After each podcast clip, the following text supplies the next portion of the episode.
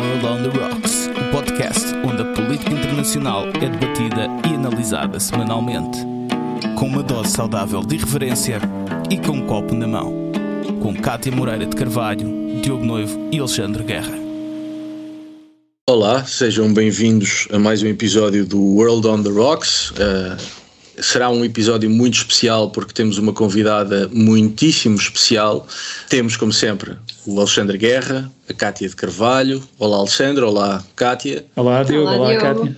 E Olá. temos a nossa convidada especialíssima, a Ana Miguel dos Santos, que eu apresentarei mais à frente, para já deixo em, em clima de suspense. E com isto passamos aos nossos brindes da semana.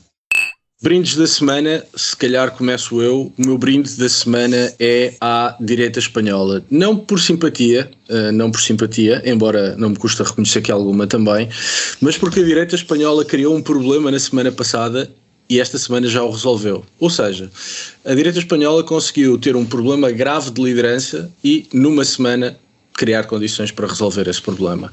Uh, isto é importante pela, pela própria enfim, vida do partido, mas é importante também porque quanto mais tempo a direita do centro estiver parada, mais tempo e mais espaço tem o Vox, a ultradireita, para crescer. E, portanto, o centro-direita espanhol foi rápido a resolver o problema e, e, apesar das resistências da direção uh, em funções, ainda assim conseguiu resolver o problema rápido, não deixando espaço uh, ou não deixando muito espaço para que o Vox pudesse crescer e portanto eu acho que isso merece, merece um brinde.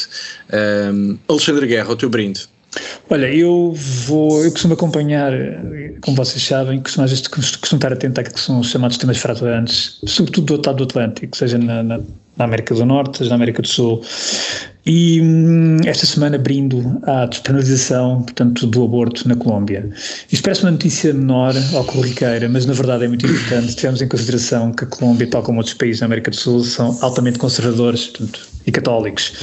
Uh, a Colômbia segue o exemplo já do México e da Argentina, Portanto, isto foi, foi aprovado um, pelo Supremo Tribunal portanto, da Colômbia, por cinco votos a favor, quatro contra. Portanto, estamos a falar, estamos mais uma vez perante cá temas que continuam a ser fraturantes nas sociedades uh, atuais. A disponibilização vai até aos 24 semanas e, de facto, isto insere-se naquilo que, que, já, que, já, é conhecido como a Green Wave um, e que vai permitir realmente. Uh, ajudar muitas mulheres, portanto, que até então não tinham essa possibilidade, e esta, esta, esta, esta, esta disposição vai em contracorrente daquilo que está a passar nos Estados Unidos, que está, neste momento está a acontecer um debate muito importante nos Estados Unidos, que está a passar um pouco ao lado da Europa, porque está em causa a célebre, a, a célebre decisão do Supremo Tribunal Norte-Americano, Roy versus Wade, que foi a decisão de 73, que dá direito constitucional às pessoas, às mulheres, para poderem praticar o aborto. Ora, Neste momento há processos, há um processo que está a ser avaliado pelo Supremo Tribunal, portanto, tendo em conta uma, uma, uma legislação que está em vias de ser introduzida no Mississippi, que vem também no seguimento daquela que já está introduzida no Texas, muito restrita, e portanto é é, é, para estarmos atentos também ao que está a passar nos Estados Unidos nesta matéria, que apesar de tudo continua a ser uma matéria muito fraturante uh, e que gera um intenso, continua a gerar um intenso debate uh, em várias sociedades, uh, felizmente não na portuguesa, mas em muitas sociedades. E portanto, meu brinde à disponibilização do aborto na Colômbia. É de facto fraturante, desde logo porque o tempo escolhido pela legislação suscitou um, um sério debate, porque há quem pense que, que, porventura se tenha pecado por excesso. E há uma outra coisa fraturante que eu reparei em episódios anteriores, que não foi sinalizada e vou sinalizar agora, o Alexandre Guerra tem portantos que são iguais ao dos uh, Jerónimo de Souza. Iguais, em tudo iguais. E acho que isto devia ficar registado para memória. e eu vou corrigir isso. Não, iguais, iguais. Portanto, não precisas de corrigir. Uh, Cátia de Carvalho, o teu brinde esta semana.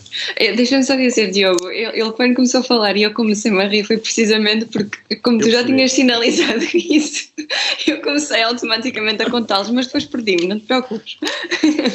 Muito bem. Uh, o meu brinde esta semana, nós estamos a gravar uma quarta-feira, dia 23, e, e hoje Uh, Iniciou-se em Portugal uh, o, o, o, primeiro dia do julgamento uh, de 27 membros do PHS, Portugal Hammerskins, que é talvez o grupo mais violento de extrema-direita presente em Portugal. Eles respondem num total de 77 crimes, entre, entre os quais tentativa de homicídio, ofensa à integridade física qualificada, discriminação racial e sexual e detenção de arma proibida. Este caso uh, começou a ser investigado em 2016 e devido enfim, a, às investigações feitas pela Polícia Judiciária, um, ehm, só agora é que, enfim, devido a alguns trâmites que também aconteceram pelo caminho, só agora é que estas pessoas estão a ser levadas a, a tribunal. Segundo o Ministério Público, os arguidos um, agiram com o propósito, estou a citar, agiram com o propósito de pertencer a um grupo que exaltava a superioridade da raça branca e eu queria voltar um bocadinho àquele tema um, que nós uh, falamos, acho que foi há duas semanas ou na semana passada, já não, não me lembro, estou um bocadinho perdido, em que se calhar este caso, em vez de estar a ser julgado como, enfim, como discriminação racial ou, ou, uh, ódio racial, se calhar este caso também poderia, e se calhar mais este do que o, o caso do, do alegado uh, atentado terrorista na Universidade de Lisboa, se calhar este caso merecia mais ser julgado como terrorismo e não o outro.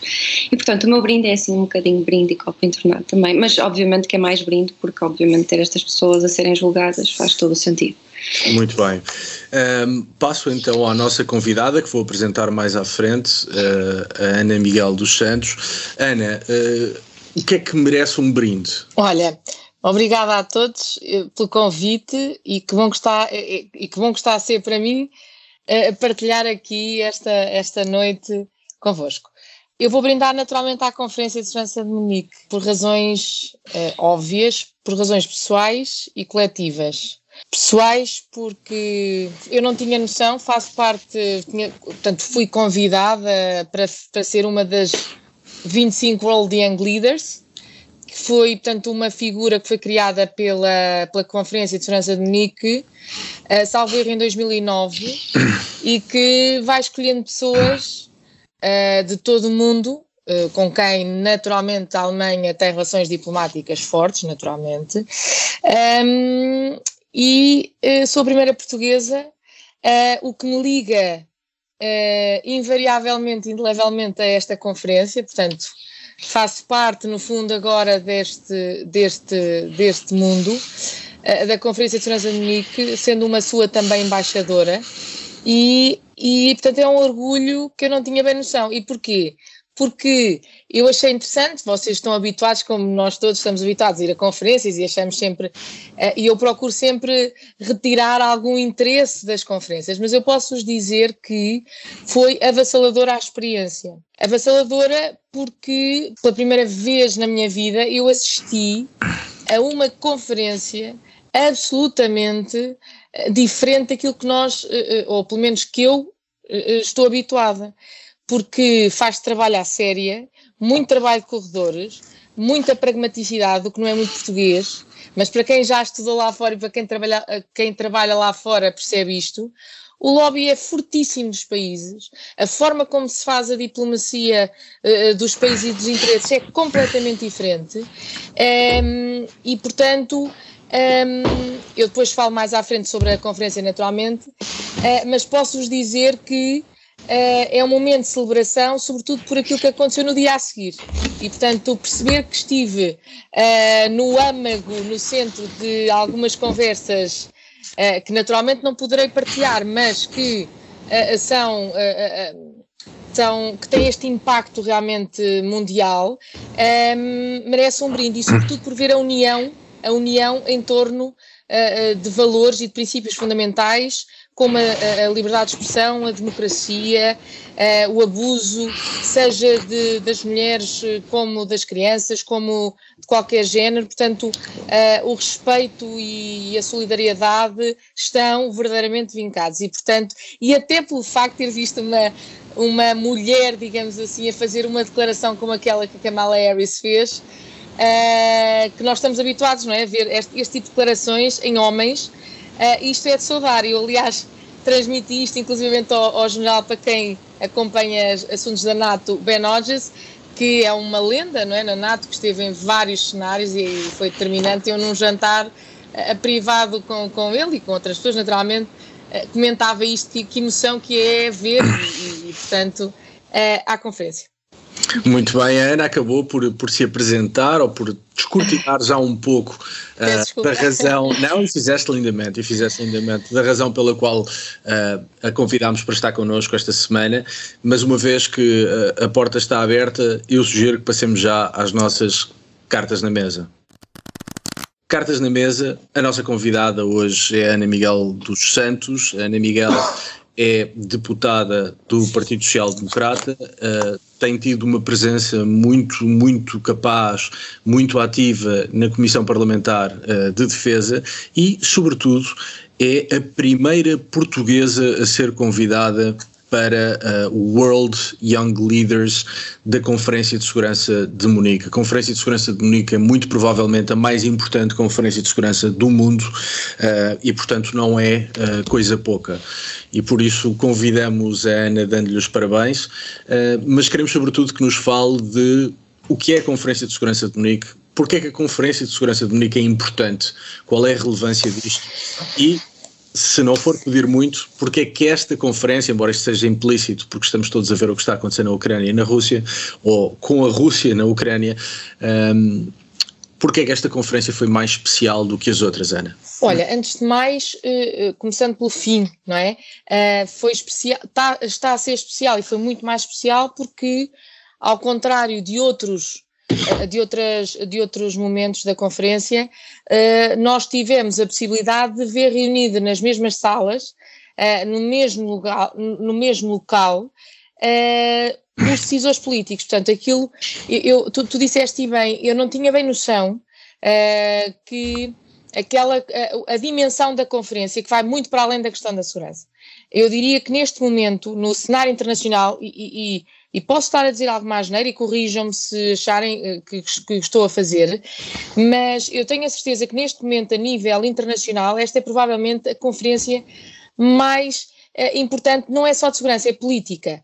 Uh, política, sobretudo, dos países, naturalmente, que partilham os valores mais ocidentais, não é? Os países ditos ocidentalizados, que hoje é um bocadinho, uh, é uma mesmo assim continuo a preferir outro tipo de, de caracterização, mas pronto, porque acho que é, é muito redutora, mas, uh, mas é sobretudo uma conferência política. E depois, tu disseste bem, é, uma, é a mais importante conferência de segurança do mundo, sem dúvida, ela já reúne há 58 anos, uh, tem sempre uma presença Uh, ativa de uh, chegam a ser 450 líderes mundiais. Para quem já teve a oportunidade de estar nas Nações Unidas, uh, acaba, por estar ali, acaba por estar ali representantes com maior diversidade que às vezes uma reunião do que uma Assembleia Geral das Nações Unidas. Portanto, eu diria que a importância ali não é só, é, é como, é como eu vos dizia há pouco, não é partilha de Uh, não é partilha de, de conhecimentos, de, de, uns achismos.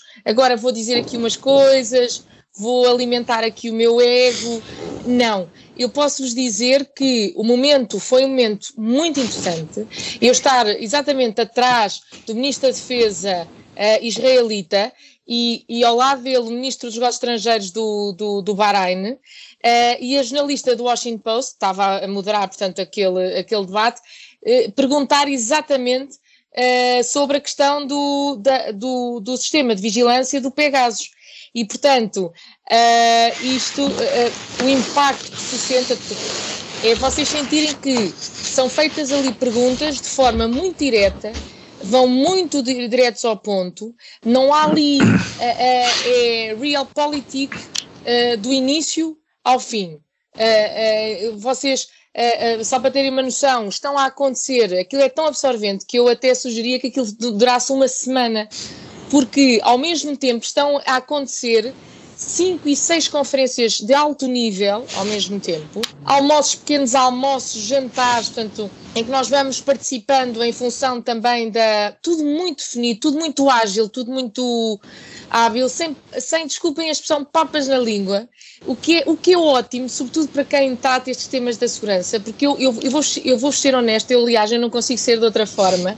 Fui em todas as participações que tive na Conferência de Munique, aliás, como em tudo na minha vida, procuro ser muito direta e muito uh, straight to the point. Uh, e posso-vos dizer que foi isso que mais me agradou: é que não há ali floreados não há ali grandes enredos, nem grandes histórias. E eu às vezes aborrece-me, e desculpem-me dizer isto, ouvir, não sei se partilham, uh, e eu tenho acompanhado estes assuntos, inclusivamente, e achei graça, porque eu, eu, não teria tempo, mas quer dizer, eu soube que tiveram lá dois jornalistas portugueses e que nem sequer, quer dizer, vão para os sítios, isto não é uma crítica, mas podiam às vezes ter eh, feito o, o, trabalho de casa e eu até podia ter sido ali uma insider information com algum, com algum conteúdo e é isto que às vezes perde. E o problema disto é que o jornalismo hoje tem uma importância em termos de passar a mensagem muito superior àquele que alguma vez teve.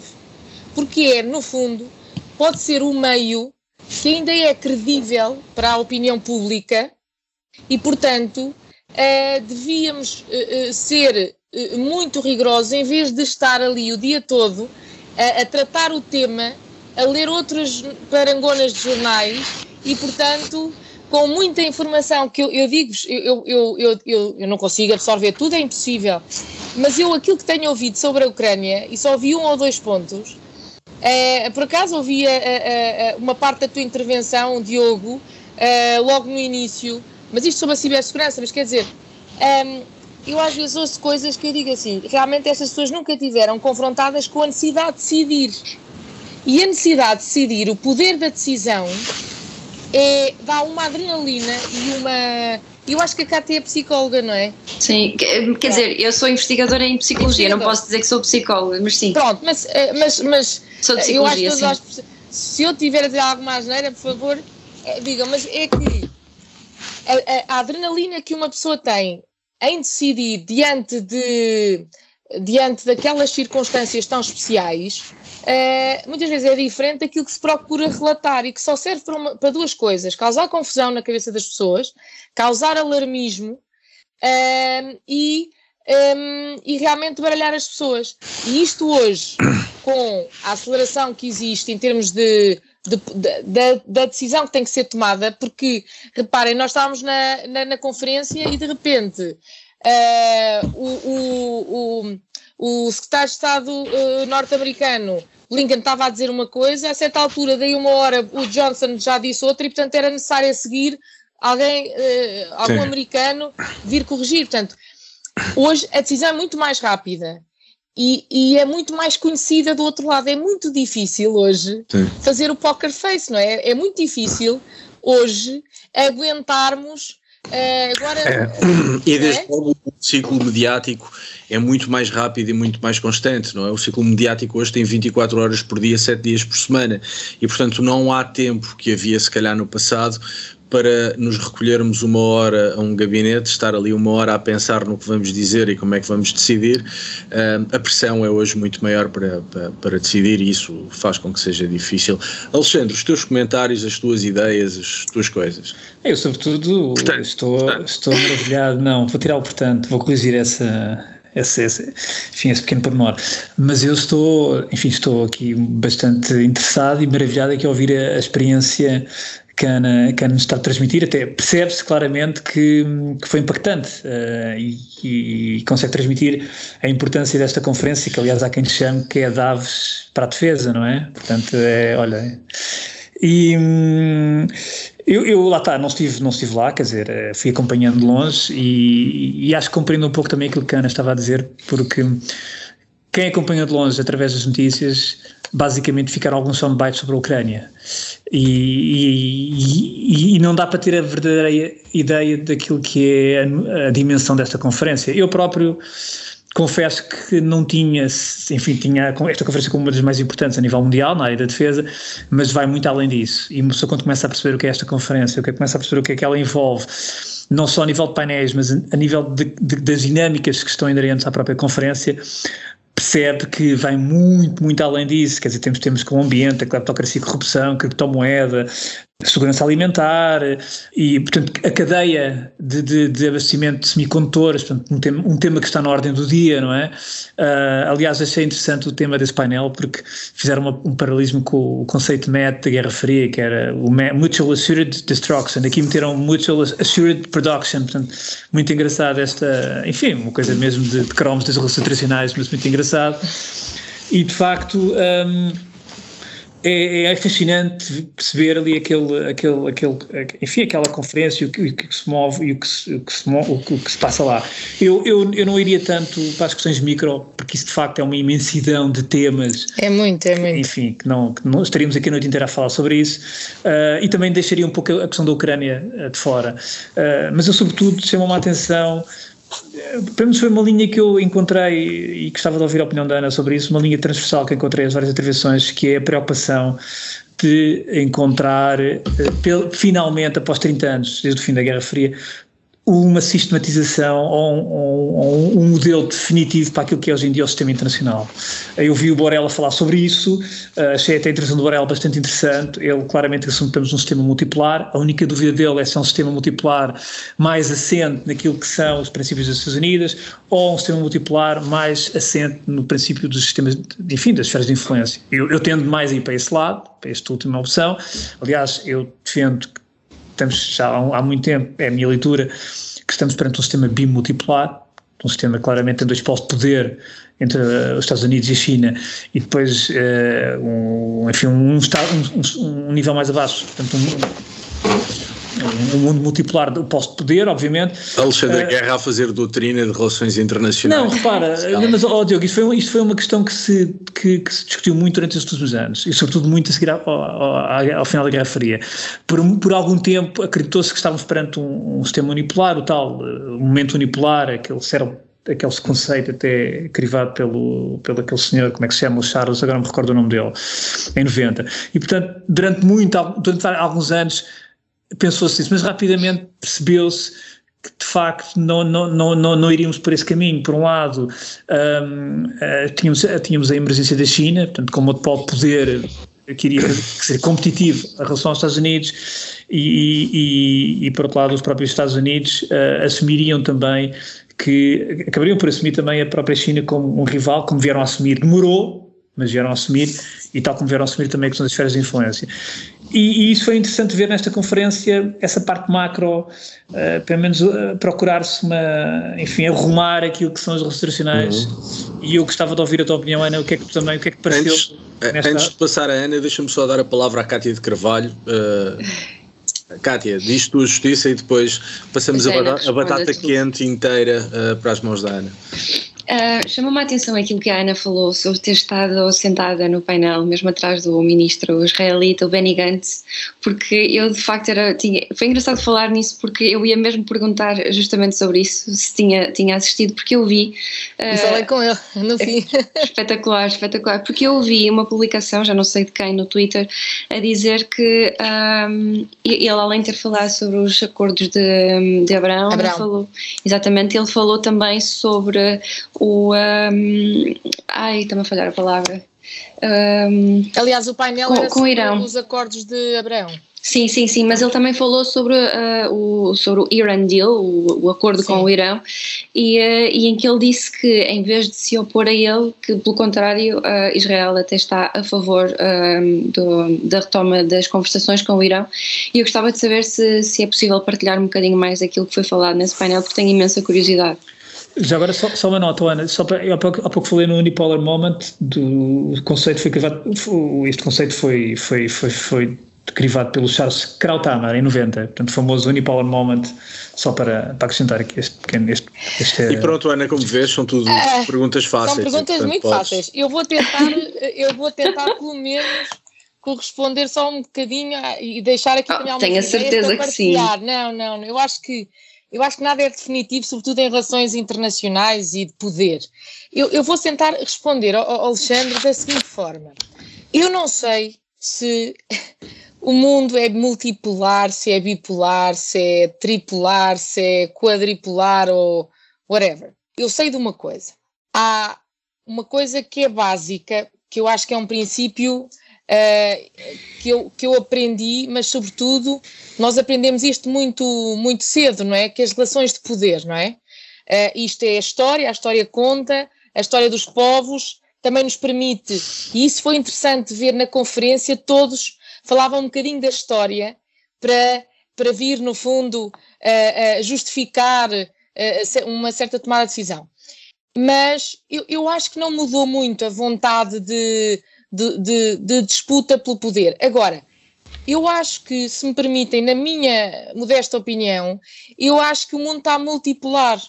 Porque se nós, porventura, vemos o interesse, esta conferência começa por ser a deste ano, que foi prolongada, portanto, desde o ano passado, por causa da, da, da pandemia, começa a estar muito focada na questão transatlântica e, de repente, uh, uh, uh, esvaiu-se, quer dizer, voltou para outro tipo de, de, de, o foco de atenção e, e, é muito interessante porque nós não conseguíamos, eu havia momentos em que ora ia para o Indo-Pacífico, ora ia para, para o Médio Oriente, ou ia para o, o Corno da África, ou ia, porque essa é a preocupação.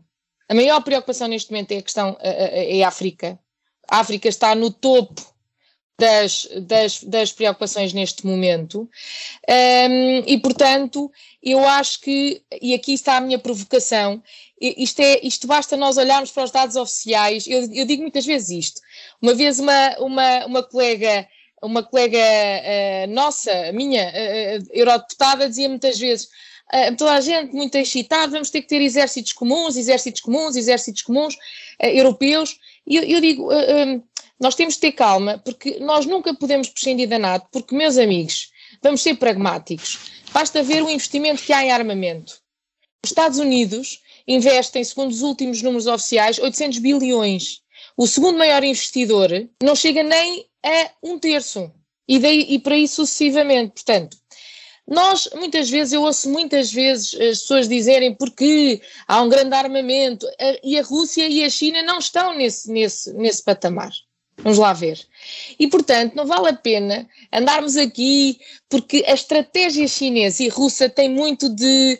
Isto é uma, uma estratégia muito. que está muito ancorada no tipo de regime que eles, que eles são e muito de, da, da aparência de uma de uma, de uma história universal que, que se projetava muito na perception, não é? No, na, na, na aparência. motivar, não é? A aparência, não é? De, de, de segurança, de, de, neste caso de armamentos, nós, nós somos fortes. Hoje em dia as coisas não se fazem assim, vós, vocês estão a perceber perfeitamente o tipo de ataques que eles estão a fazer neste momento é ciber, é, é ciber, ciber, ciber.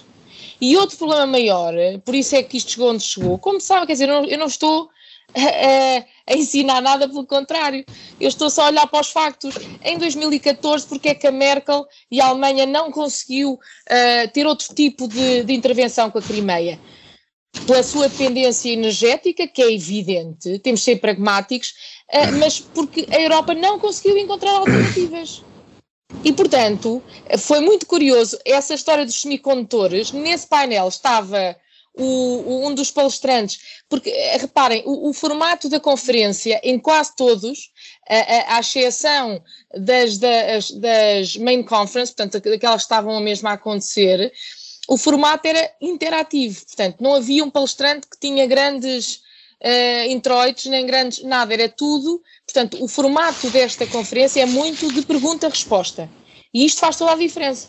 E, portanto, quando nós vemos, eu, eu fiquei muito contente por ver, primeiro, o, o comissário do mercado interno europeu uh, a dizer que uh, não pode acontecer na Europa voltar a acontecer aquilo que aconteceu agora com a, com a produção da, das, das, vacinas e dos, e dos EPIs a Europa tem que se reindustrializar. Eu disse isto há mais de um, de um, ano, a propósito das Forças Armadas, que nós temos que ter umas reservas estratégicas em termos de bens essenciais.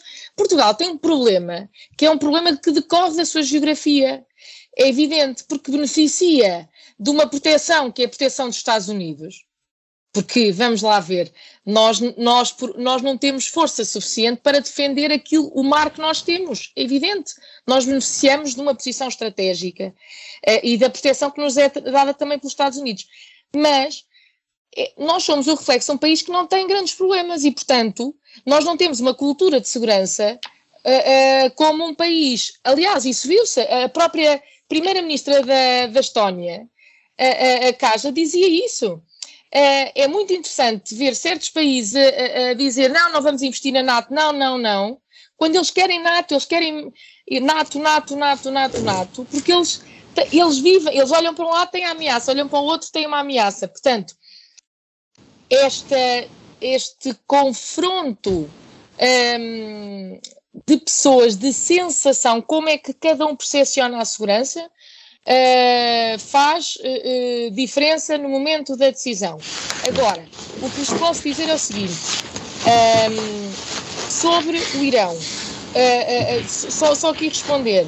Irão, para, para não fugir à questão, o Irão é, era o elefante da sala, não é? Muitos, mas não era porque toda a gente disse. O Irão é o elefante da sala e, portanto, obrigou-os a responder.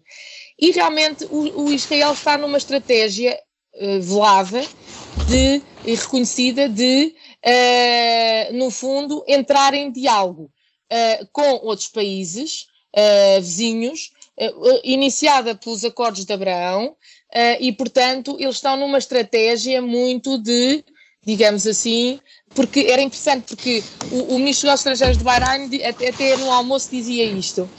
Uh, há uma parte da, uh, uh, há uma parte da vizinhança da Palestina, etc., que não, que não aceita esta abertura de Israel, mas há uma outra parte significativa de vizinhos que a reconhece e, portanto, esta antipatia que existe relativamente a Israel não é sentida de forma homogénea pelos países, pelo menos os mais vizinhos. Um, agora, posso-vos é dizer uma coisa até relativamente a esta questão da Ucrânia.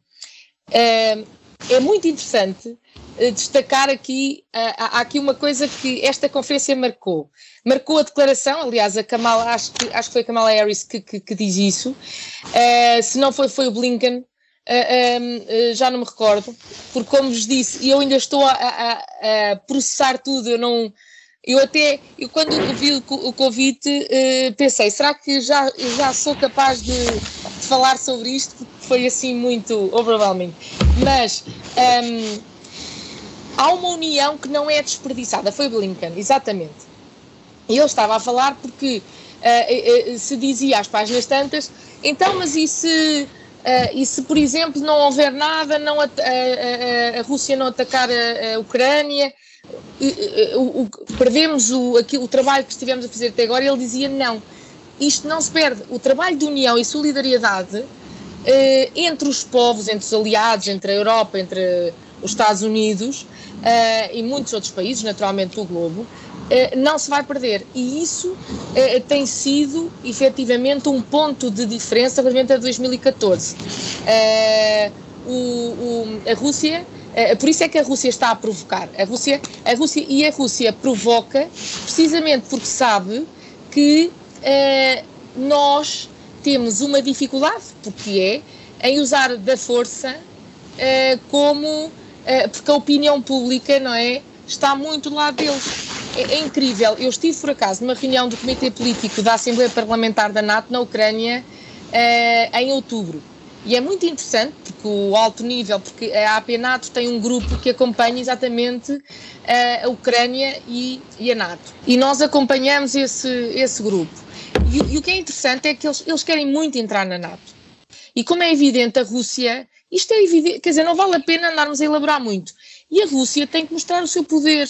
E ela, a, a, a, a Crimeia, foi o, a necessidade que eles tinham de ligação a um mar uh, que era muitíssimo uh, relevante para eles e, portanto, é a tal demonstração de poder. Porque o Putin também vive dessa demonstração de poder. E a partir do momento em que ele, para os seus, para dentro, não mostrar isso, ele também perde força. E eu acho que é claro. é aí que reside o problema. Há, há, há, vários níveis de análise, um deles é precisamente esse que comentavas, que tem a ver com a política interna russa, em que a criação de um problema internacional ou de uma ameaça, suposta ameaça internacional e de, de defesa da honra nacional da Rússia, eh, com certeza que do ponto de vista interno permite a Putin resolver uma data de problemas e portanto existe também, existe também esse lado a, conversa está ótima, eu tenho a certeza que ainda tínhamos todas perguntas para fazer, mas uma vez que já vamos bastante adiantados de tempo, uh, propunha que passássemos ao, à nossa última rodada. última rodada, uh, as nossas sugestões da semana. Começo por ti, Cátia de Carvalho. Pode ser? Pode, está ótimo. Um, eu, trago, eu trago um livro e o livro chama-se Um Quarto Só Seu, é de Virginia Woolf. Um, e ela escreveu este livro um, no, enfim, quando ela foi convidada pela Universidade de Cambridge, porque a Universidade de Cambridge está dividida, como todas as outras universidades no Reino Unido, em colleges, e na altura, uh, quando ela estava lá, em 1928, quando o livro foi, quando ela foi convidada, havia colleges que eram específicas só para mulheres. E então ela foi convidada para dar uma palestra sobre mulheres e ficção uh, neste, nestes colleges onde ela, da Universidade de Cambridge. E, portanto, ela resolveu, enfim, falar sobre uh, aquilo que ela achava que era mais necessário para as mulheres terem a sua independência, que era, e, e, cito aquilo que ela disse, que era uma mulher tem de ter dinheiro e um quarto só seu. E dito de outra forma, aquilo que ela queria dizer é que uma mulher tem que ser livre, tem que ter o seu dinheiro e o seu espaço para poder ser plenamente livre. E portanto este livro um, retrata também os discursos que ela foi, foi um, foi tendo e, e, foi dando estas palestras que ela foi dando nas colleges e portanto este livro também é muito importante porque um, está descrito como sendo um, um, momento fundador do feminismo moderno um, e portanto acho que é muito importante hum, para ler. Boa sugestão. Eu vou sugerir uma coisa que ainda não vi. Uh, vou sugerir um documentário uh, que estreia hoje, quarta-feira, uh, dia 23 de fevereiro. O documentário estreia na Netflix e chama-se 11M.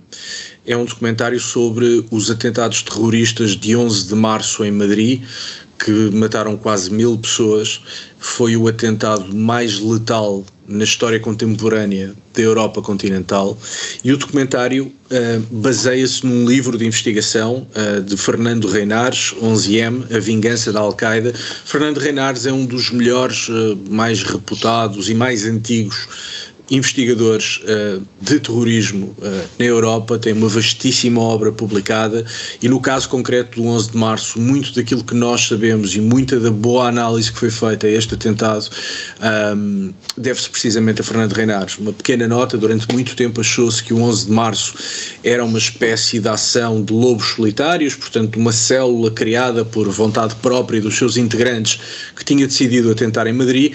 Bom, Fernando Reinares foi a primeira pessoa a escrever e demonstrar que no no fundo aquela célula uh, tinha uh, um contacto e na verdade uma relação bastante estreita com a cúpula da Al-Qaeda no Paquistão. E portanto Fernando Reinares tem feito um excelente trabalho académico sobre, sobre esta área e, e, ou sobre este tema. E um dos seus livros sobre o 11 de Março foi agora transformado em, em documentário, estreou na Netflix, conto vê-lo hoje. Espero que seja bom, o livro é fantástico portanto se o documentário for metade do que é o livro será um excelente comentário e, enfim, é a minha sugestão. Ana, o que é que nos sugeres? Que recomendação nos deixas? O que é que achas que vale a pena ver, ouvir, visitar? Olha, sou pena de, de me esquecer de alguma coisa essencial e olhando para o momento que estamos a atravessar, eu queria deixar uma mensagem, por um lado, e a recomendação de um livro que para mim não é bem um livro, eh, é um livro que eu é um livro de consulta, é um livro que eu tenho na minha mesinha de cabeceira quer dizer, não posso ser na mesinha cabeceira que eu gosto de dormir, eu não gosto de levar coisas assim muito pesadas para, uh, para quando me vou deitar, porque é mesmo aquele momento de reflexão, mas gosto sempre de voltar back to basics, não é? Uh, a Ordem Mundial do Kissinger. Eu Grande livro, excelente livro. Portanto, uh, quando me perguntam um livro consiga, eu, eu, eu remeto sempre este livro, recomendo sempre este livro porque acho que está lá tudo, não é preciso inventar nada. Aquilo que nós estamos a assistir, nós já vimos, vamos voltar a ver. E, portanto, queria deixar aqui uma coisa muito engraçada. Esta conferência este ano tinha, tinha uma mensagem que estava gravada em todas as cadeiras, que era uh, Peace by Dialogue, não é? Through Dialogue. E, portanto, um, ehm, eu acho que a cena internacional, uh, e as pessoas sabem, sabem disso, acho que ainda vamos ver aqui muita coisa a acontecer, uh, mais até ao nível económico uh, e a outros níveis, porque por trás disto tudo está muita coisa a acontecer. Uh, as novas guerras já não vão ser as guerras tradicionais e quem achar isso ainda hoje é? Acabei de saber que, tinha, que houve mais um ciberataque ao Ministério dos Negócios Estrangeiros português uh, e portanto as fragilidades entram por aí porque nós estamos todos ligados. Kissinger Acho... é uma boa leitura para, Sempre para perceber tudo é? isto, não é? Eu Sempre. acho que está lá tudo, não é preciso inventar nada e, portanto, seria neste, a minha recomendação. Neste, neste grupo há, há, há, muitos fãs de, de Kissinger. Kissinger, nos quais eu me incluo. Também. Uh, e para terminar. Mesmo que não se concorde com tudo. Naturalmente, naturalmente. É? Aliás, claro. ler pessoas com as quais não concordamos é sempre um bom é princípio. É fantástico, exatamente. É sempre mesmo um bom, um bom princípio. Alexandre, deixei-te para o fim porque eu ouvi dizer que nos trazias música e assim uma coisa exótica, não é? Hum, eu trago música nacional nacionalista e em jeito de provocação Vladimir Putin. Ah. Uh, eu pensei que ias dizer aquilo que nós falamos também. Não, não sei se recordam há uns meses eu trouxe, falei aqui, trouxe Jean Sibelius, o grande compositor finlandês também no século XIX eh, também um compositor muito nacionalista e que compôs também muito contra aquilo que era a tentativa de influência russa, na altura contra o grão-ducado da Finlândia eu hoje trago um dos maiores compositores ucranianos uh, de música erudita, que é o Mikola Lysenko. É um compositor de, enfim, do, do romantismo uh, do século XIX, e o Mikola Lysenko, ele nasceu, ele nasceu na Ucrânia, numa, na zona centro da Ucrânia, em Poltova. Uh, está enterrado atualmente em Kiev. Ele morreu em 1912, nasceu em 1842. Mas o Mikola Lysenko foi um compositor que enalteceu e exaltou sempre aquilo que era o nacionalismo ucraniano. Ele, aliás, um, teve vários problemas com o Império Russo. Ele nunca chegou a fazer carreira, uh, enfim, uma carreira de grande dimensão na Rússia, precisamente por isso. Ele, ele uh, puxou sempre por aquilo que eram os valores ucranianos, pela língua ucraniana. Ele teve, um, ele teve formação, por exemplo, em São Petersburgo, com, com o grande Rimsky-Korsakov.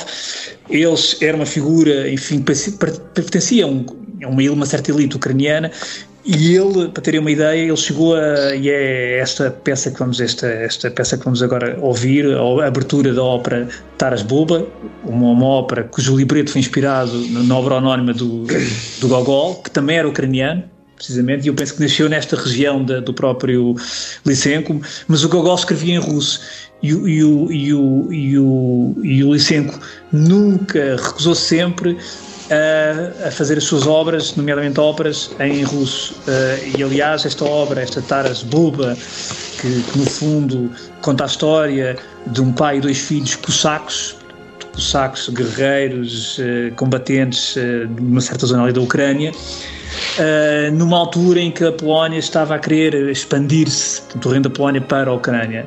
E isto aqui ficamos já com uma ideia de ferramentas de riqueza da história ucraniana. Mas esta ópera, quando, quando estreou, uh, o Tchaikovsky, grande compositor russo, ficou impressionado com ela e queria levá-la e quis levá-la para, para Moscou, só que queria passá-la para russo. E o Lysenko disse: não, não, não, esta ópera não. não passa para russo e fica em ucraniano. E de facto a, a, peça nunca passou, esta ópera nunca passou em Moscou, esta famosa Taras Bulba, que tem esta abertura lindíssima que estamos a ouvir. E aqui fica um exemplo realmente daquilo que é o nacionalismo ucraniano. Uh, que existiu desde sempre, que existe e que existirá e que contraria um pouco aquilo também é a retórica que neste momento ouvimos do Kremlin. Grande sugestão, aposto que nenhum podcast em Portugal alguma vez teve uma ópera ucraniana nacionalista. Nós temos como ópera ucraniana nacionalista. É uma sugestão muito em linha com aquilo que é a agenda e com que, aquilo que, enfim, suspeito que serão os próximos tempos de política internacional, lamentavelmente. Despeço-me uh, de quem nos ouve, despeço-me de vocês e despeço-me com uma enorme gratidão uh, da Ana Miguel. Obrigado pela visita. Obrigada, Ana. Foi Obrigada. Obrigada eu. Se quiseres, és bem-vinda. Obrigada. Obrigado. Obrigada. Até para a semana. Obrigada. Até para a semana.